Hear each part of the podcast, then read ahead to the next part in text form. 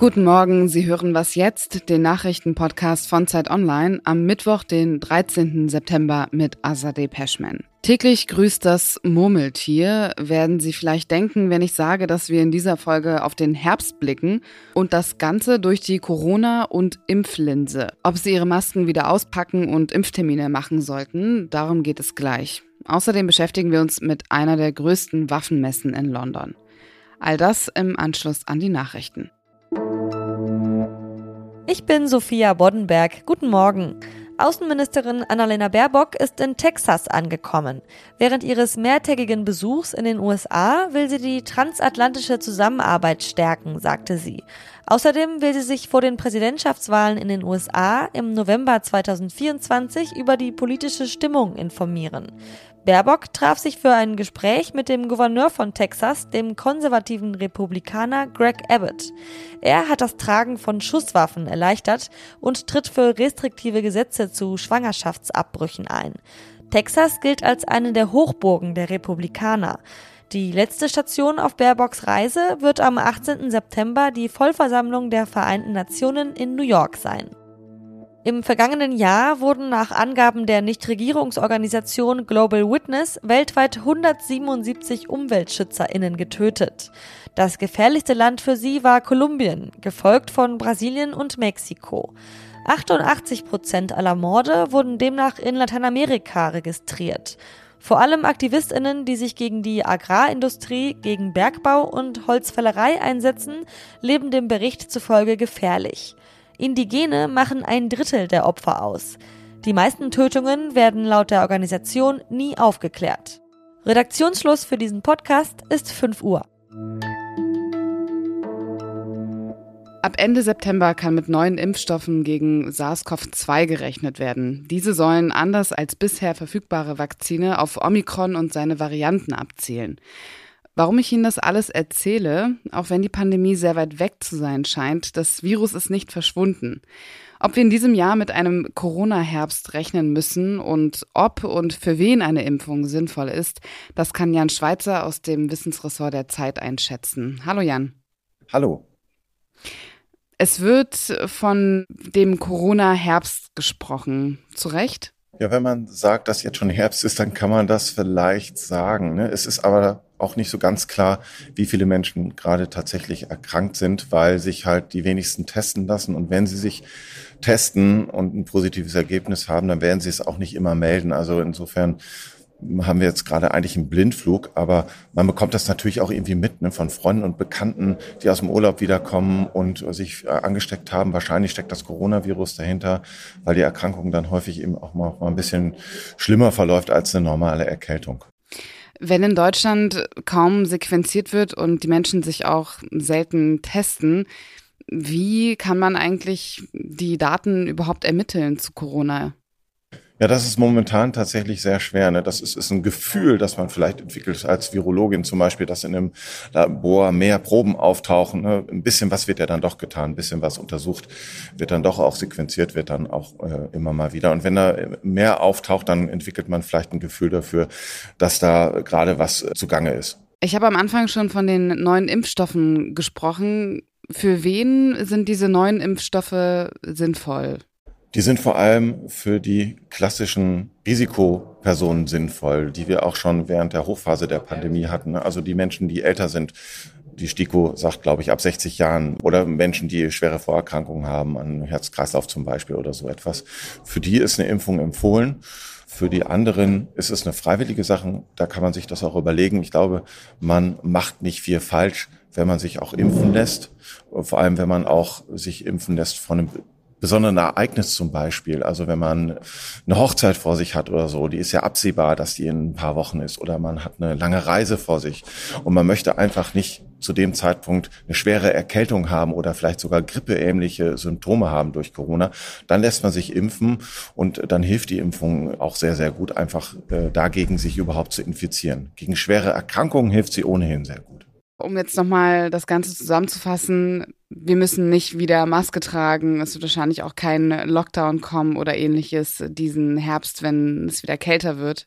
Es wird wahrscheinlich, das sagt zum Beispiel die Virologin Sandra Ziesek, ein Herbst, Winter werden wie letztes Jahr. Also es werden sich viele Menschen infizieren, tatsächlich immer noch an Corona. Das ist noch nicht durch. Wir, viele von uns hatten jetzt auch schon lange keinen Kontakt mehr mit dem Virus, äh, also haben keine Infektion gehabt oder haben sich auch nicht impfen lassen. Das ist zum Teil echt schon ein Jahr her. Viele werden auch mit dieser Infektion durch die Gegend rennen und andere anstecken. Das führt einfach zu vielen Infektionen. Aber es wird nicht so wahrscheinlich, nicht so, dass die Krankenhäuser überlaufen sein werden, dass die Intensivstationen am Rande ihrer Limits sind. So wird es nicht kommen. Und bei den Masken muss man sagen, das kann jeder im Prinzip für sich selber entscheiden. Es wird wahrscheinlich keine Verpflichtung mehr geben, irgendwo Masken zu tragen. Aber eine Empfehlung ist das natürlich auch immer für einen persönlich, wenn man gerade nicht sich anstecken möchte mit Corona oder auch anderen Infektionserkrankungen wie die Grippe zum Beispiel. Da hilft die Maske ja auch. Danke dir für deine Einschätzung, Jan. Gerne. Und Jan Schweizer habe ich am Rande einer Veranstaltung erwischt, deshalb die Hintergrundgeräusche in dem Gespräch. Und sonst so? Ich weiß nicht, ob Sie erwarten, dass Sie mal über 100 Jahre alt werden. Ich halte das für mich persönlich ziemlich unwahrscheinlich. Noch unwahrscheinlicher ist es, dass ich so alt werde und dann auch noch fit im Kopf bin. Margareta Fischer vereint all das. Sie ist 101 Jahre alt und hat einen Betrüger überführt, also einen dieser Kriminellen, die ältere Leute anrufen und versuchen, ihnen das Geld aus der Tasche zu ziehen. Sie hat so getan, als würde sie in den Keller gehen, um Schmuck zu holen, hat das Telefon auf stumm geschaltet und ist zu ihren NachbarInnen gegangen. Ein junges Pärchen, das ihr geholfen hat, die Polizei zu rufen.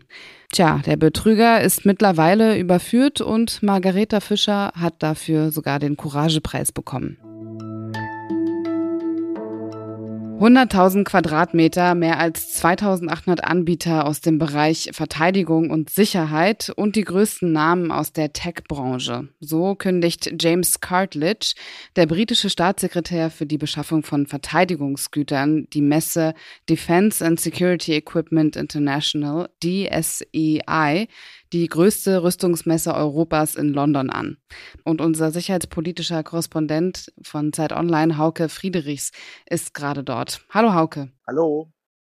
In deinem Text schreibst du, was Friedensforschern große Sorgen bereitet, wird auf der DSEI an zahlreichen Ständen gezeigt. Was genau meinst du damit?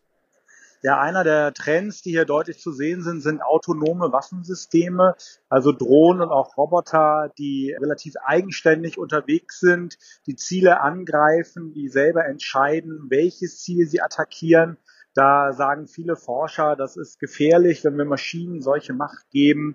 Die Rüstungsindustrie setzt da aber ganz deutlich drauf. Hier sind sehr viele halbautonome Systeme und alle an allen möglichen Ständen wird versprochen, dass es demnächst autonome Waffensysteme von den jeweiligen Herstellern äh, geben wird. Und welche Rolle spielt der russische Angriffskrieg in der Ukraine auf der Messe? Der bestimmt hier tatsächlich die Messe in weiten Teilen. Denn man kann aus der Ukraine vieles lernen, sagt die Rüstungsindustrie. Zum Beispiel, wie wichtig doch Kampfpanzer wieder geworden sind. Da gab es eigentlich ein Abgesang. Panzer galten als Waffe des 20. Jahrhunderts, die im 21. nichts mehr verloren hat. In der Ukraine spielen sie aber eine große Rolle bei den Offensiven der Ukraine und auch die Russen setzen sehr viele Kampfpanzer ein. Dann braucht man auch wieder Systeme, um Panzer abzuwehren, also nicht nur neue. Dazu kommen dann Drohnen aller Art, also fliegende Drohnen, aber auch fahrende, autonome Waffensysteme am Boden und auch im Wasser. Da gibt es eine ganze Bandbreite von Waffensystemen, die in der Ukraine eingesetzt werden, die jetzt sozusagen auch hier Trend sind und einige der Waffen, die in der Ukraine eingesetzt werden, die kommen ja auch aus Deutschland. Und ich nehme an, auch auf der Messe gibt es einige Unternehmen aus Deutschland, die dort ausstellen. Wie sehen deren Auftragsbücher aus? Man muss generell sagen, dass die Rüstungsindustrie ganz stark profitiert von dem Krieg in der Ukraine, denn es wird überall aufgerüstet. Die deutsche Rüstungsindustrie hat so ein bisschen das Problem, dass mit den 100 Milliarden Sondervermögen, die die Bundesregierung auf den Weg gebracht hat, als Reaktion auf den russischen Angriffskrieg vor allen Dingen bisher in den USA und auch in Israel eingekauft wurde. Da hat die deutsche Rüstungsindustrie jetzt noch nicht allzu viele Großaufträge bekommen, aber es gibt andere Staaten, die in der Nähe äh, Russlands liegen, deren Sicherheitsgefühl äh, sich stark verändert hat seit dem Februar vergangenen Jahres und die kaufen auch in Deutschland. Und dazu kommt natürlich auch das Geschäft mit Altgerät, was von deutschen Firmen modernisiert wird und dann an die Ukraine gegeben wird. Rheinmetall hat gerade verkündet, 40 weitere Schützenpanzer Marder zu liefern und auch die erste Tranche an Munition für den Flakpanzer Gepard hat Rheinmetall jetzt geliefert. Also Sorgen braucht man sich auch um die deutschen Hersteller nicht zu machen. Als wir das letzte Mal gesprochen haben, da warst du auch auf einer äh, Waffenmesse und ich habe, glaube ich, zum Schluss gesagt, viel Spaß noch ist vielleicht nicht die richtige äh, Formulierung, aber was kann man einem wünschen auf einer Waffenmesse? Viele interessante Eindrücke, würde ich sagen. Denn hier kann man schon sehen, was die nächsten Jahre Thema meiner Arbeit ähm, sein wird. In Deutschland ähm, hängt ja bei vielen äh, Trends in der Rüstungsindustrie zurück. Bei einigen kann man auch sagen, zum Glück wie bei den autonomen Waffensystemen. Und das ist auch schon beunruhigend, denn gerade diese autonomen Waffensysteme ähm, sind, finde ich, schon eine Gefahr. Ich möchte nicht, dass eine Rakete quasi entscheidet oder der Computer dahinter, ähm, ob er nun eher einen Kindergarten oder ein Altenheim äh, zur Explosion bringen soll. Der Man in the Loop, also der Mann äh, oder die Frau, die den Auslöser drückt, den sollten wir nicht abschaffen, denn sonst werfen wir auch, glaube ich, ganz viel Moral und Ethik über Bord. Danke dir, Hauke. Sehr gern. Und damit endet was jetzt an diesem Morgen. Mein Kollege Roland Jodin versorgt Sie nachrichtlich im Update heute Nachmittag. Wenn Sie uns, der Was jetzt Redaktion, schreiben möchten, tun Sie das gern und schicken Sie uns eine E-Mail an wasjetzt.zeit.de.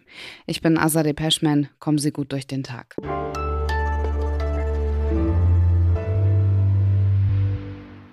War das zu lang? Ja, wahrscheinlich. Ne?